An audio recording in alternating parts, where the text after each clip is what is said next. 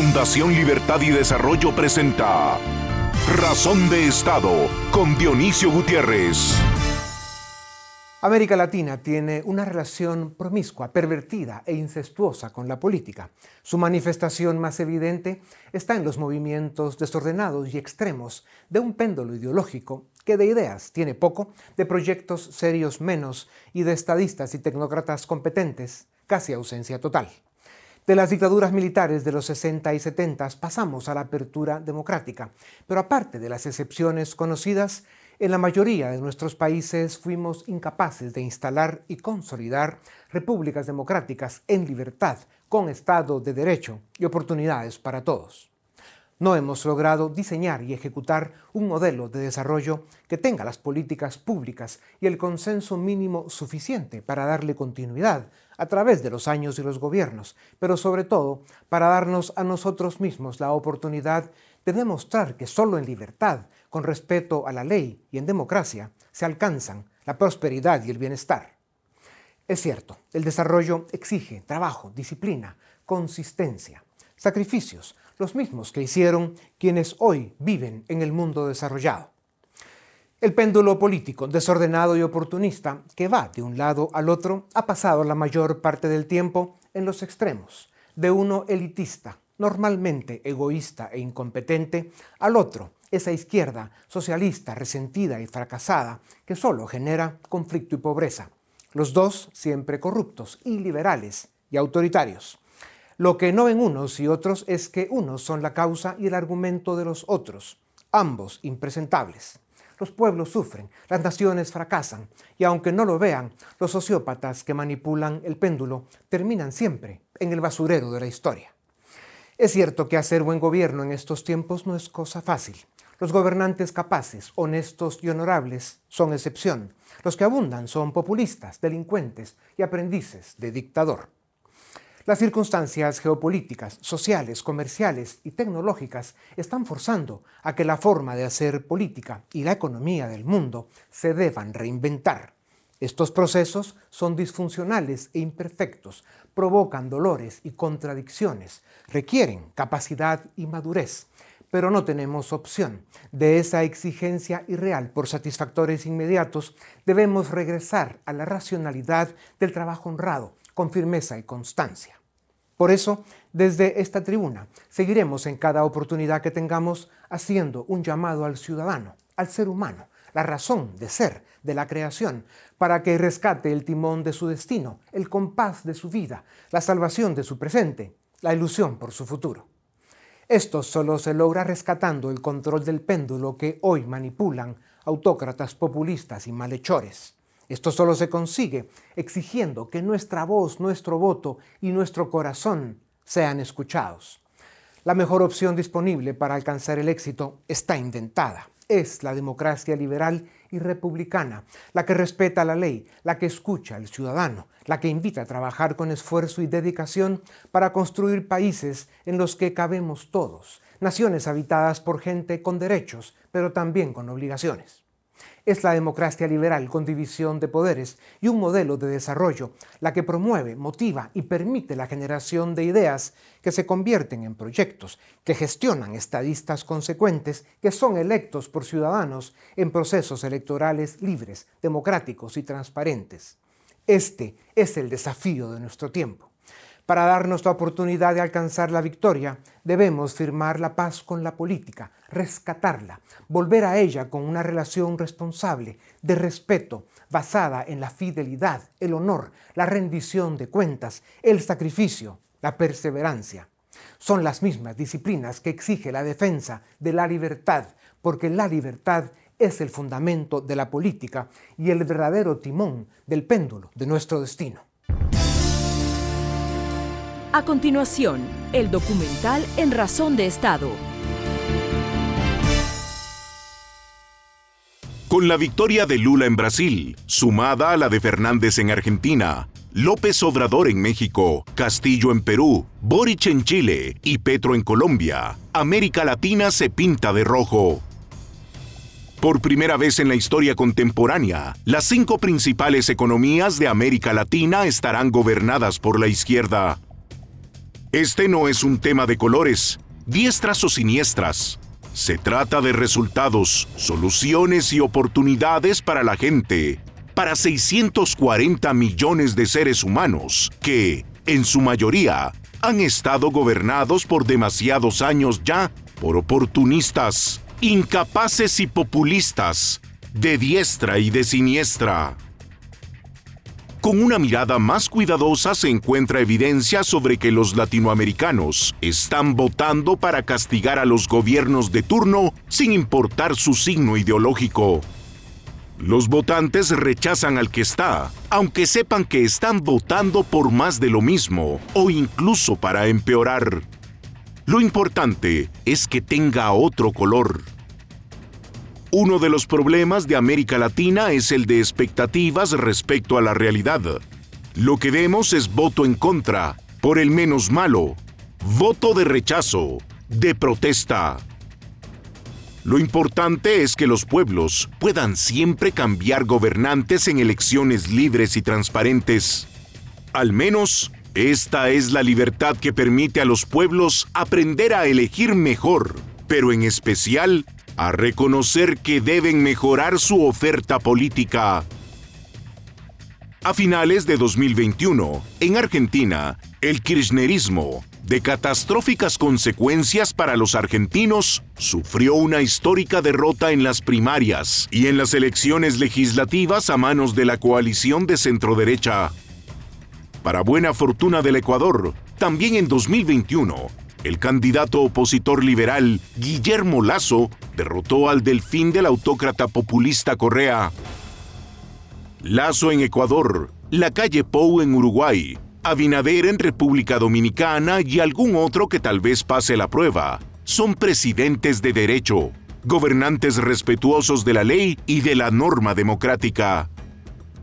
Colombia, gobernada hasta hace poco por Iván Duque, es un buen ejemplo de un presidente que gobernó bien en condiciones adversas.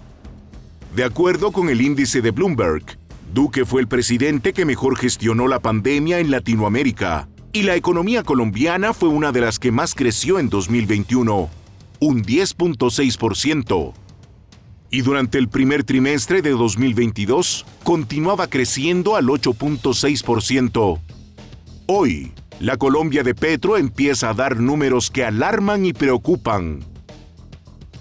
Lo importante a resaltar aquí y ahora es que, cuando el partido político de Iván Duque perdió la elección, entregó el poder al ganador. Veremos si los autócratas populistas de izquierda que hoy gobiernan casi todo el subcontinente latinoamericano tendrán la misma decencia y el mismo respeto por la norma democrática cuando tengan que dejar el poder porque perdieron la siguiente elección. Los pueblos de América Latina quieren vivir en libertad, en democracia, con oportunidades. Por eso, deben vigilar al populismo de izquierda que se instaló en sus países y a sus aliados en Pekín, Moscú y Teherán. Sus intenciones no son buenas. Solo vean a Cuba, Nicaragua y Venezuela. En las últimas dos décadas, la región latinoamericana consiguió reducir la pobreza en un tercio y logró que el 38% de su población, unos 230 millones de latinoamericanos, alcanzaran el estatus de clases medias. La pandemia, la cobarde invasión a un país soberano y la inflación provocada en gran medida por las políticas fiscales de los gobiernos llevaron a la CEPAL a afirmar que un tercio de los latinoamericanos está en riesgo de caer en situación de pobreza. Si América Latina quiere resultados, soluciones y oportunidades, el camino es evidente. Democracia liberal republicana, capitalista, con Estado de Derecho, desde una revolución educativa que rescate el valor fundamental de la libertad individual y desde una responsable y profunda convicción sobre que la sobrevivencia de este sistema de libertades solo es posible si es el ser humano, el ciudadano, su razón de ser desde un epicentro solidario, subsidiario con quienes lo necesitan y profundamente humano y liberal. A continuación, una entrevista exclusiva en Razón de Estado. Es posible que la política pase por uno de los peores momentos en los últimos 200 años. Lo común es ver pueblos elegir a sus verdugos, charlatanes, ladrones, narcotraficantes, populistas, expertos en palabras trampa. Lo extraño, lo difícil, lo poco común es ver llegar al poder, al gobierno de los países, a hombres o mujeres capaces, con los valores y con la voluntad de gobernar bien, con decencia y por el bien del colectivo. Hacer gobierno, hacer buen gobierno en estos tiempos no es cosa fácil. Si hay un desafío extraordinario que enfrenta la especie humana hoy es rescatar la política, el desafío que puede determinar el siglo XXI. Es para mí un honor presentarles al presidente Iván Duque Márquez. Fue presidente de Colombia de 2018 hasta 2022, hasta hace unos días. Es abogado por la Universidad Sergio Arboleda fue senador de la República por el Partido Centro Democrático de 2014 a 2018. Es escritor, fue un gran presidente y es un buen hombre. Presidente Duque, bienvenido a Razón de Estado. Dionisio, muchísimas gracias. Un honor estar acá contigo. Muchas gracias, presidente. Y un saludo también muy especial a toda la audiencia. Pues 2019 eh, era un año en el que tú ya habías eh, asumido la presidencia, estabas implementando tu plan de gobierno. Colombia era el país de América eh, Latina que venía creciendo con más energía, generando confianza, siendo la luz de América Latina como Colombia lo ha sido muchas veces. De repente nos llega la pandemia y en Colombia pasan dos o tres cosas. Em, la pandemia le afecta como a los países grandes de América Latina, pero en especial se empezó a sentir esa, conspiración, esa conflagración, ese sabotaje del Foro de Sao Paulo, del Grupo de Puebla, de Pekín, de Moscú, de Irán, de Cuba, de Venezuela, que empezaron a conspirar en contra de Colombia, a sabotear tu gobierno y, hacer, bueno, que las condiciones para gobernar se pusieran muy difíciles. ¿Cómo se puede gobernar en esas circunstancias tan complejas en un país que ha sido desde hace décadas la joya de la corona de América Latina y el objetivo estratégico más, más importante de este eje del mal que lo forman, como decía, Moscú, eh, Pekín y estos impresentables de América Latina que son comunistas. Dionisio, con coraje, con claridad, con foco. Nosotros llevamos una agenda de gobierno y nunca la dejamos claudicar. Nos tocó enfrentar durante un gobierno de 48 meses, 30 meses de pandemia. Y aún así, no dejamos que la pandemia nos desenfocara. Tuvimos que enfrentar protestas, ataques, una oposición absolutamente violenta y nunca dejamos que nos sacaran de foco. Y por eso podemos decir con orgullo que dejamos a Colombia con el mayor crecimiento de su historia. En 2021, 10.7. Este año, al mes de agosto, un crecimiento superior al 8%. Dejamos a Colombia de primero en el ranking de manejo de la pandemia en América Latina y el Caribe y segundo en el hemisferio occidental después del Canadá. Y le dejamos también a Colombia una red de protección social ampliada y multiplicada, donde entre otras cosas dejamos la educación pública universitaria gratuita para el 97% de los estudiantes que pertenecen a las familias más vulnerables o a la clase media emergente. Presidente, Chile, Colombia, eh, dos referentes de avance, de progreso en América Latina. Chile más avanzado, por supuesto, que era por eso un objetivo incluso más estratégico para este eje del mal eh, que de alguna manera encabeza China y el Foro de Sao Paulo, los populistas. Pero en el caso de Colombia, a pesar de ese crecimiento económico, a pesar del buen trabajo que venía haciendo tu gobierno, y a pesar de que Colombia tenía un presidente como los que América Latina necesita, el pueblo votó por Gustavo Petro. La propuesta populista de izquierda, probablemente radical, que pone en peligro todo lo que se había venido construyendo eh, en Colombia desde hace mucho tiempo. Y bueno, y el futuro de la democracia, por supuesto, en un país tan importante como es Colombia. Y eso tiene que ver con que las expectativas de los latinoamericanos están acá, pero la realidad que estamos viviendo en el mundo está por acá. ¿Es por eso que están votando los pueblos por sus propios verdugos? Yo creería, Dionisio, que en la elección pasada en Colombia no hubo un contendor en la segunda vuelta. En el año 2018 yo enfrenté a Gustavo Petro y le gané por más de 2 millones de votos. En esta elección no vimos un contendor. no hubo una contraargumentación, no hubo una discusión en torno al modelo de país. Y obviamente Gustavo Petro terminó recogiendo a la clase política ante la carencia de un, segundo candidato que confrontara con ideas y con propuestas. Eso lo fortaleció. Y ya llevamos años viendo a la izquierda acercarse al poder en Colombia. 12 años gobernó Bogotá. Esa era la tercera candidatura presidencial de Gustavo Petro. Y fue lo que el país eligió. Pero dicho eso, yo creo que hoy más que nunca tenemos claridad, quienes somos defensores a ultranza de la democracia, que la iniciativa privada, que la inversión es fundamental para generar beneficios y bienestar social. Y muchos dicen que hoy América Latina ha vivido el síndrome de Churchill, porque así como Churchill gana la Segunda Guerra Mundial, pierde las elecciones después, muchos de nosotros tuvimos que enfrentar la pandemia y en la gran mayoría de países han ganado los opositores, inclusive en muchos porque los presidentes no se pueden presentar a la reelección como fue el caso mío. Si yo hubiera podido presentarme a la reelección, lo hubiera hecho y hubiera vuelto a ganar. La última encuesta que publicó el diario El Tiempo sobre mi gestión me dio el 44% publicada el 6 de agosto. Entonces, yo creo que hay que mirar estos fenómenos, pero tener claro que el problema no es ni siquiera la izquierda, es la demagogia. Son los demagogos que hay que confrontarlos con los pedagogos. Y los pedagogos son los que le dicen a la sociedad lo que hay que hacer, cuál es el costo de hacerlo y la importancia de hacerlo.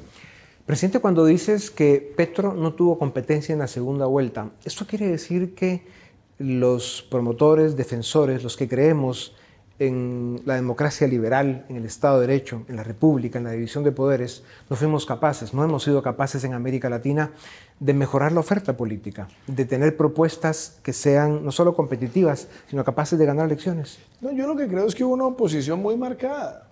El otro día me preguntaban eso. Es que hoy el mundo está polarizado. Y en las últimas 10 elecciones en América Latina siempre han ganado los opositores. Además, las oposiciones hoy son más violentas son, eh, buscan desestabilizar, se apelan a, los algoritmos, al manejo de tendencias, a influenciar y a demonizar al contendor. Si uno, no sabe, no tiene eso claro, se puede, puede perder el foco. Yo creo que hoy nosotros hemos visto esa tendencia en distintos países, pero lo que Colombia claramente evidenció es que en la segunda vuelta no hubo un contendor capaz de mostrar un modelo de país distinto, al que estaba presentando Gustavo Petro. Presidente Duque, eh, la democracia en América Latina pasa un mal momento. De México a la Argentina, demasiados países de América Latina están siendo gobernados por narcotraficantes, bandidos e ignorantes. Las excepciones son mínimas, son eso, excepciones. Hasta hace poco había una más, que era Colombia.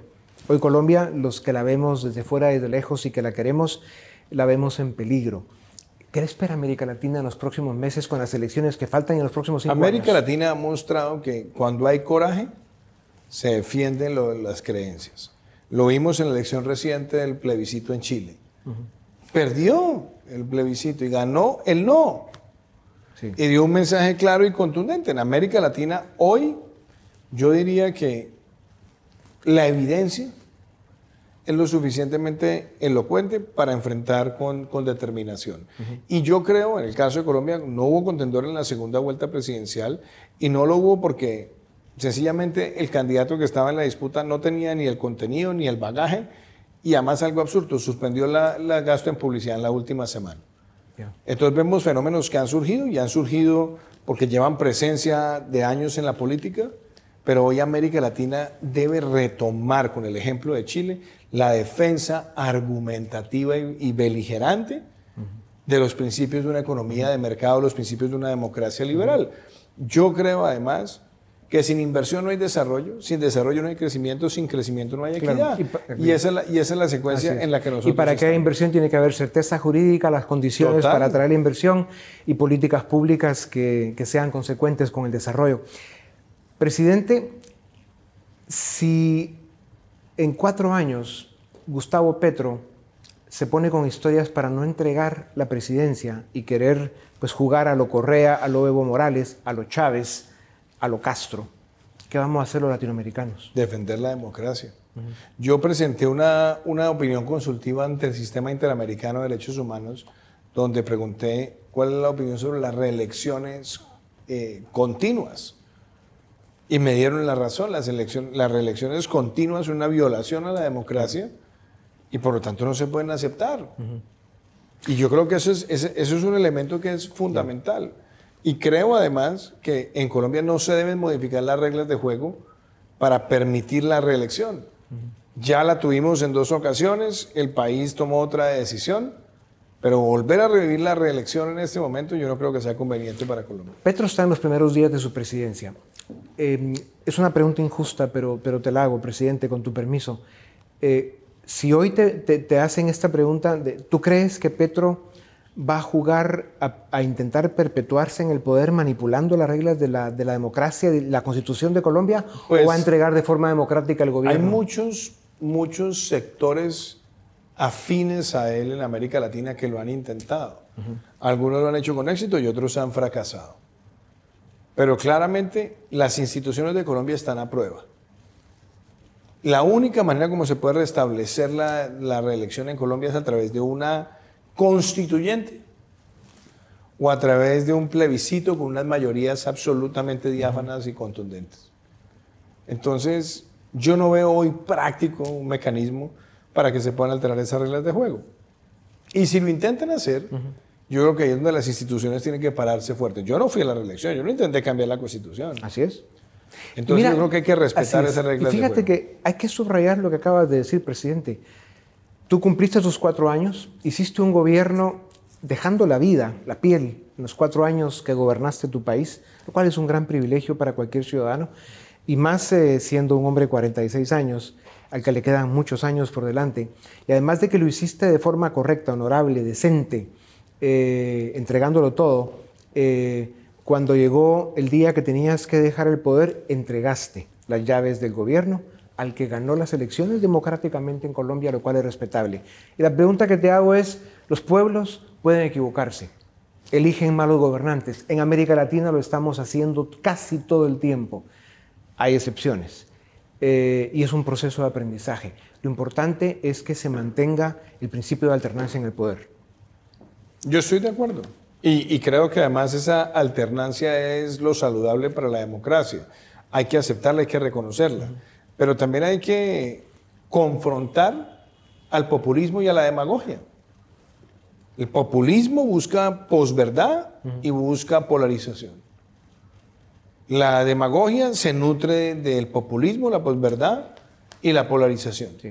¿Y cómo se enfrenta eso? Con racionalidad, con argumentos y con vehemencia, defendiendo un sistema de, economía de mercado con, Algo que los pueblos, eh, digamos, no necesariamente entienden porque tiene costos, cuenta, necesita sacrificios, hay que trabajar mucho para construir democracias, para construir países, para desarrollar naciones. Y claro, hoy vivimos en, un mundo en el que, digamos, las masas, especialmente eh, una parte importante de los jóvenes quieren trabajar poco, ganar mucho y si es posible que todo sea gratis. Entonces, claro, esto crea una distorsión que cuando digan estos charlatanes populistas, normalmente de izquierda, que usan las palabras trampa, eh, pues engañan a la gente, votan por ellos y luego se dan cuenta que eligieron a sus verdugos. Cambian las reglas de la democracia y se quedan para siempre. Chávez, Evo Morales, Correa y tantos otros que hemos visto en América Latina. Y le están haciendo un daño eh, del que nos va a durar eh, décadas salir, ¿no? No solamente lo que nos cuesta, sino que lo que tenemos que definir como sociedad es cómo lo vamos a vencer. Y yo creo que el populismo, a la demagogia, a esa polarización, a esa posverdad, hay que defenderla eh, innovando los mensajes y mostrando las noticias falsas, denunciando los bots, denunciando las bodegas donde quieren eh, exacerbar odios. Y yo creo que tener una democracia robusta implica una democracia que realmente haga valer sus principios en una época digital donde algoritmos planificados se convierten en el alimento de quien está en X o Y tendencia. Y eso debilita nuestra democracia. Yo me siento contento de ver una América Latina que en casos como Chile se paró. Y dijo, no queremos una constitución, una constitución que entregue y debilite a nuestro país porque es entregar las conquistas de tantos años. Y yo creo que hoy ese es el mensaje que queremos ver al unísono en la región, que los líderes políticos digan, no vamos a caer en esa trampa y sí hay que presentar soluciones financiables, escalables y que integren las libertades individuales con la oferta del sector privado. Y hablando de Chile, presidente, eh, en 2019, digamos, Chile pasó un momento terrible, que lo rectificaron diciéndole no a esa constitución cavernícola, que nos hubiera regresado a la peor parte del siglo XX.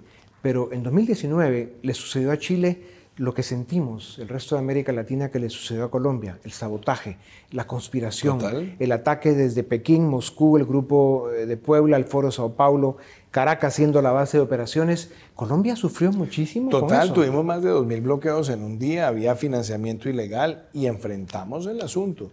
A la cárcel se fueron los que cayeron en las prácticas de terrorismo urbano de baja o media intensidad. Las mal llamadas primeras líneas han tenido muchísimas capturas se integró mucho más eh, la filosofía de, los, de los partidos que abogan por, por ciertas libertades y ciertas, ciertas formas de trabajar las políticas públicas.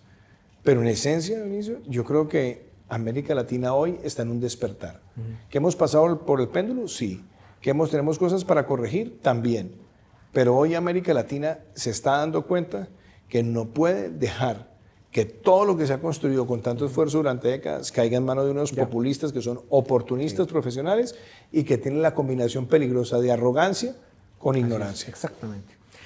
Presidente, estamos en la bella ciudad de Madrid celebrando, entre otras cosas de agenda que tenemos, y tú más que nadie, eh, los 20 años de la fundación de Mario Vargas Llosa, eh, de la cual, pues, de alguna forma, tú y por supuesto yo tengo muchos años de participar.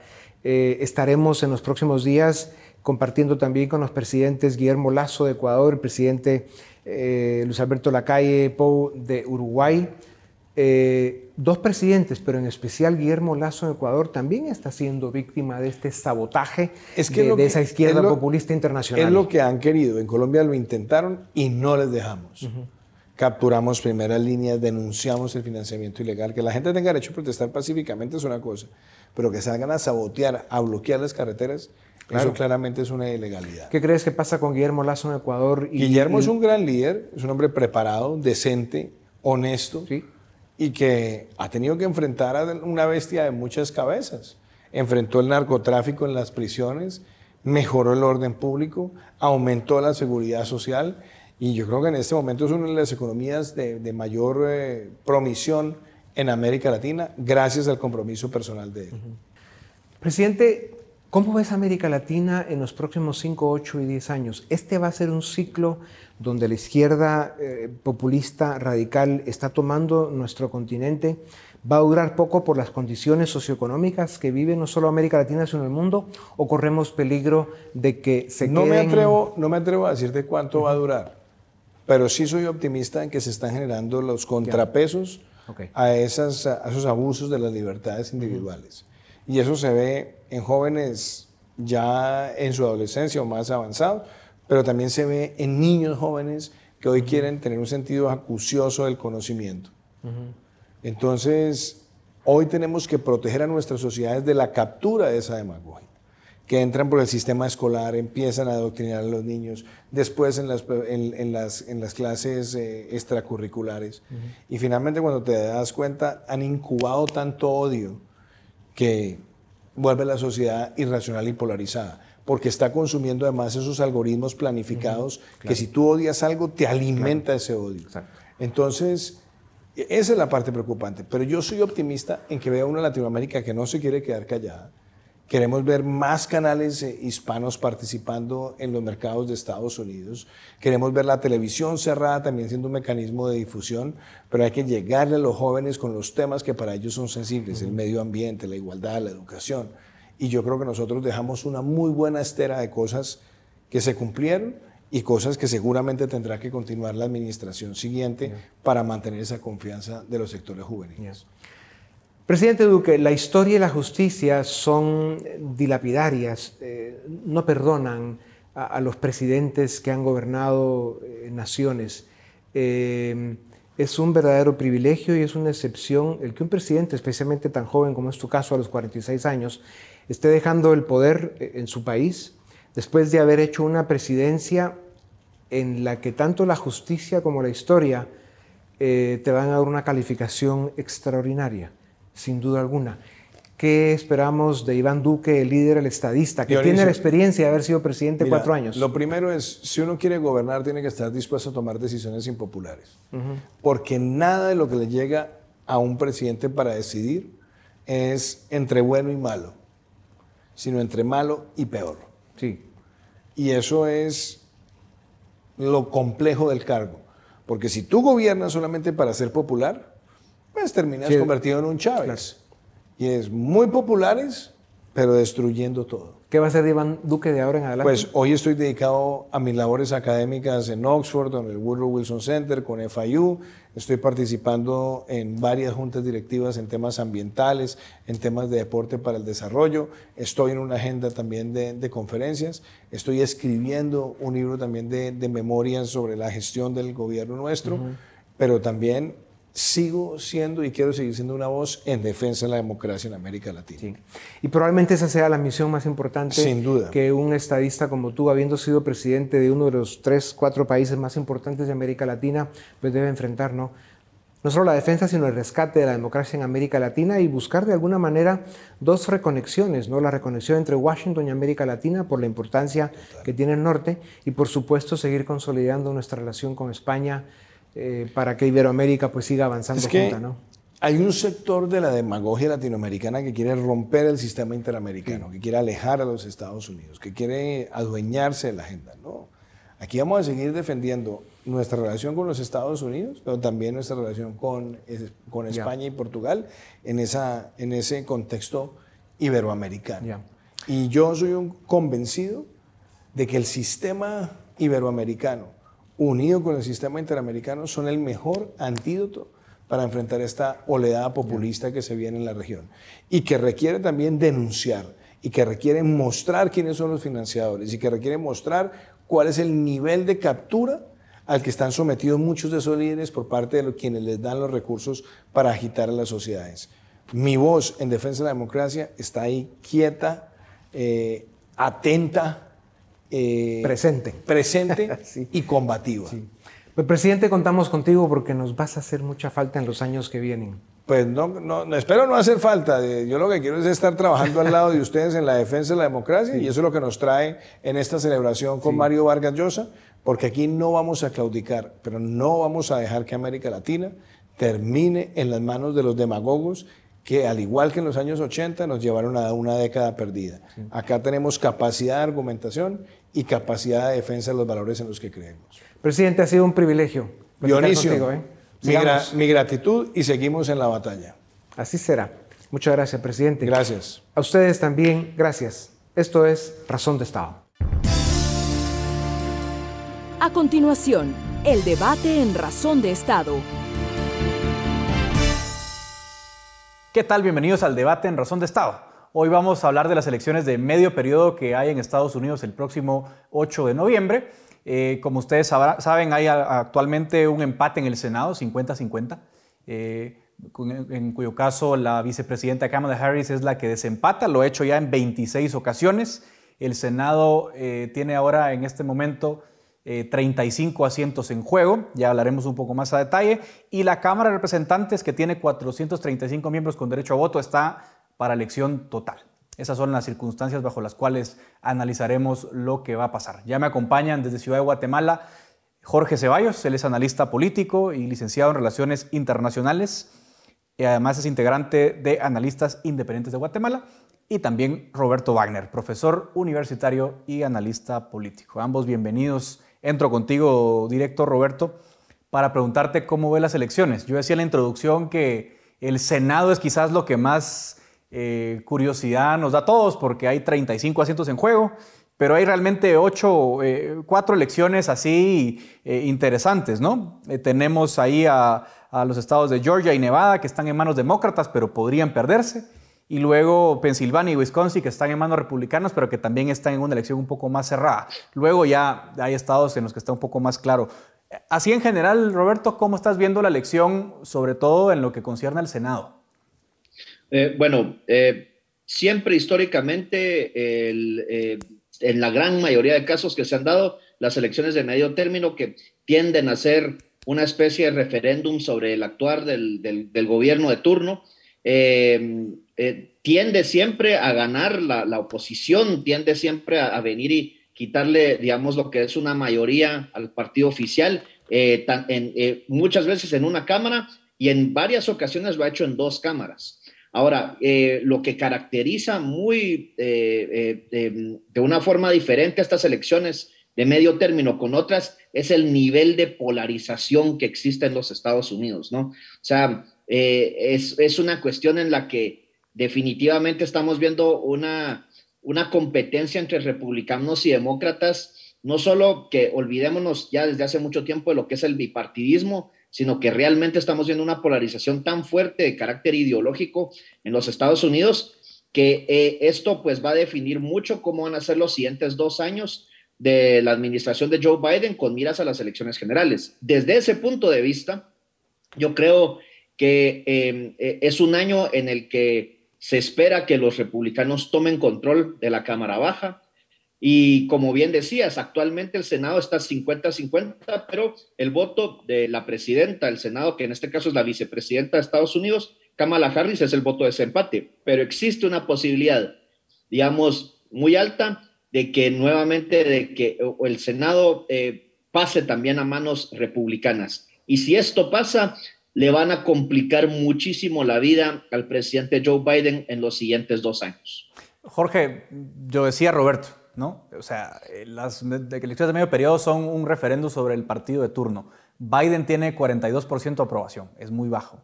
Es decir, eh, no, no, no llega en un momento muy dulce, pese a algunas victorias que comentaremos luego. La Cámara Baja está prácticamente perdida. Es decir, eh, lo más seguro en una alta proporción es que los republicanos ganen esa mayoría ansiada en la Cámara. ¿Cómo ves tú eh, estas elecciones?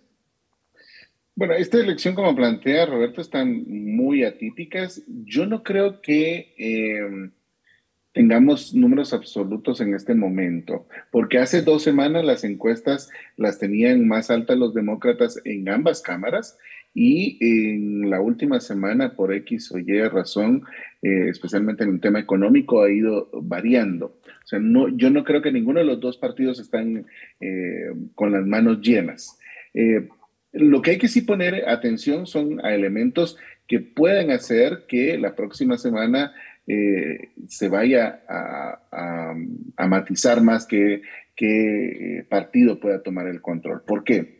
Estas elecciones, más allá del referéndum que pueden darse usualmente con un presidente, ahora se ve como un Trump versus Biden, donde eh, el perfil de Trump, el discurso de Trump ha permanecido inclusive con muchos de los candidatos al Senado y a congresistas que, no les ha ido muy bien, por cierto, que esa imagen esté atrás.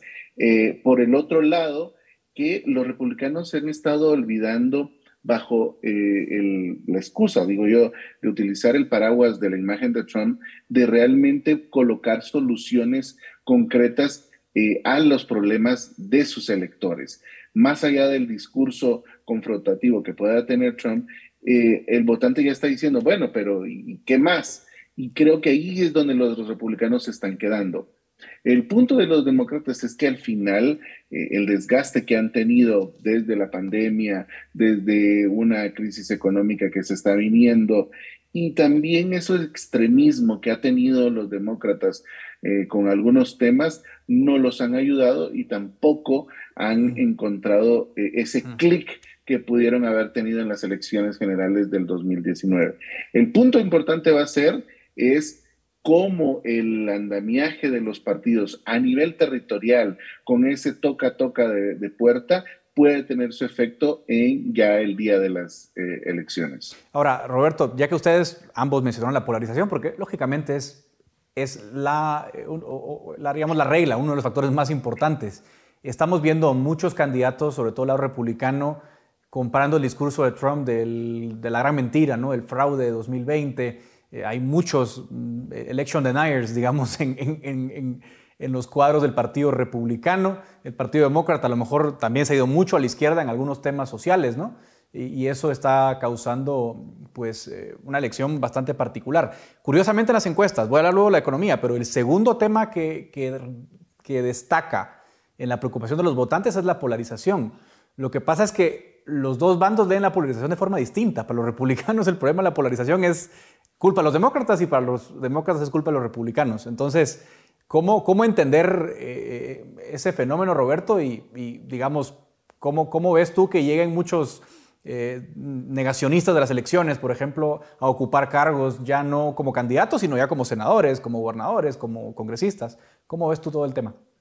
Sí, gracias Edgar. Yo creo que el problema de la polarización afecta principalmente pero a los votantes independientes, porque eh, por, lo general hay ciertos temas en donde puedes tener diferencias estéticas sobre lo que son cuestiones de, economía, sobre lo que son cuestiones de, seguridad, pero que sabes que eventualmente las, las personas electas van a llegar a puntos comunes y van a lograr venir y crear legislación o van a poder venir y eh, fiscalizar ciertas políticas que se tomen desde el Ejecutivo para, por el, para el bien de los estadounidenses.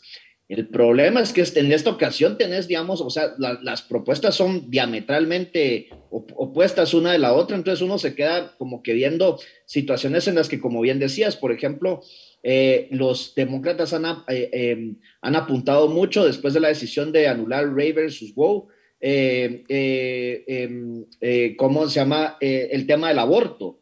Y el tema del aborto genera cierta controversia porque si bien puede apelar a un voto de, de, mujeres jóvenes en, grandes ciudades, pero va a, a, a, quitarle un voto, por ejemplo, en comunidades más conservadoras y particularmente entre la comunidad latina. Entonces, cuando los latinos vienen y ven ese tema y después entras con el tema de migración, ya lo piensan dos veces, porque dicen, a mí yo sí, yo estaría de acuerdo para votar con los demócratas en el tema de migración, pero no en el tema de aborto. Y entonces ahí ya te genera unos signos de interrogación demasiado fuertes y entonces en eso tenés que venir y priorizar qué temas realmente son los que sentís que los, los, candidatos pueden venir y tener un impacto, eh, que en este caso sería tal vez la economía. Pero el otro gran problema, lo que mencionas, Edgar, y es muy cierto, estas elecciones lo verdaderamente importante es que van a allanar el camino, porque muchos de los, de los, eh, de los funcionarios públicos que van a ser electos a nivel local, a nivel estatal, van a ser electores, van a ser miembros del colegio electoral para las próximas elecciones generales. Entonces vas a tener electores y recordemos que las, las reglas de los electores en cada estado varían. Entonces, si tenés, si tenés algunas de estas personas que son, como decían decís, que, que niegan las elecciones eh, generales pasadas, que consideran que hubo un fraude, esas personas van a votar esta vez por el futuro eh, presidente de los Estados Unidos. Entonces, generas un panorama bastante complicado en donde, ojo, si bien hemos visto ya por muchos años un partido demócrata que se ha dividido en un ala más moderada, en un ala más radical, pero hoy también estás viendo un partido republicano en donde la figura de Trump como el, hacedor de reyes, el kingmaker, se está poniendo en duda. Y entonces eso creo que va a tener también un impacto importante de cara precisamente a las elecciones generales del 2024. Lo que dice Roberto a mí me hace, hace preguntarte lo siguiente, Jorge. Es decir, uno ve candidatos como Herschel Walker, por ejemplo, ¿no? que, está convirtiendo en Georgia, que, que mandó a pagar tres abortos ¿no? y luego dice que él está en contra del aborto. Es decir, hay candidatos realmente eh, impresentables en algunos casos y aún así, y aún así los demócratas se han equivocado tanto en su estrategia que están a punto de perder contra candidatos de ese tipo. Y Roberto dice un tema que menciona un tema que parece interesante. No sé hasta qué punto y cómo lo ves tú, si es inteligente, por ejemplo, del lado de los demócratas, estratégicamente hablando, sostenerse de un tema como el aborto. Es decir, es cierto, en Kansas ganó un referendo, que es un estado rojo, ¿no? Un referendo para, eh, digamos, prohibir el aborto. Y ahora están proponiendo referendos en cinco estados, ¿no? en, Michigan, en California, en Montana, como, como con la esperanza de que el fallo de Robbie Wade, la reversión de Robbie Wade les, les ayude. Pero realmente, ¿qué están haciendo mal los demócratas, Jorge, para perder contra candidatos como Herschel Walker? Eh, ¿qué, ¿Cómo lo ves? Más allá de lo que estén haciendo mal, creo que es eh, los últimos seis años de una continua eh, polarización, no en temas, digamos así, cada tema va a tomar su, propio ritmo, sino en esa imagen, como bien plantea Roberto de, Trump, de pues yo soy el que, que muevo aquí las cosas, el que construyo, es porque la gente quería escuchar algo diferente, inclusive entre republicanos y demócratas. Más allá de lo que los demócratas pudieran estar haciendo bien, no han encontrado esa química con su votante, ni mucho menos atraer a aquellos que podrían estar indecisos. El problema es que la economía les ha afectado en Estados Unidos desde hace mucho tiempo y no hay soluciones. Eh, cuando ven que la gente dice, ok, sí, hablemos de aborto, pero eh, ves tanta gente en la calle sin comida, eh, sin casa, eh, te están creciendo la deuda de los créditos, etcétera, etcétera.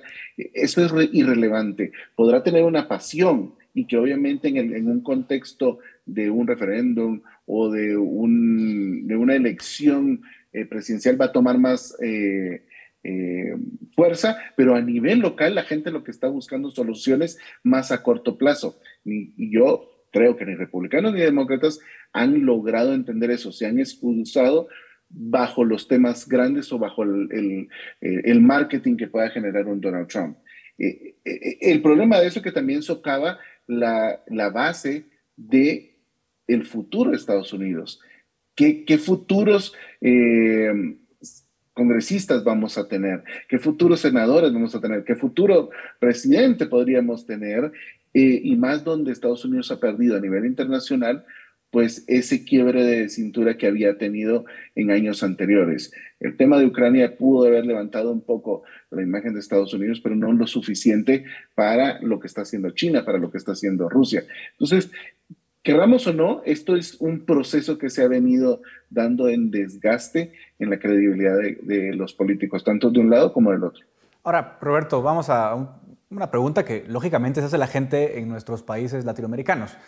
¿Qué tanto va a cambiar? Es decir, yo, yo sí creo que los republicanos van a tomar control, por lo menos de una de las cámaras, y eso ya cambia la dinámica. ¿Qué tanto va a cambiar eso para nuestros países? Es decir, para el Triángulo Norte, sobre la política con Cuba, con Venezuela, que son temas que típicamente están en manos del Ejecutivo, pero al tener un Congreso adverso, ¿podríamos ver algunos cambios o no va a cambiar tanto, Roberto?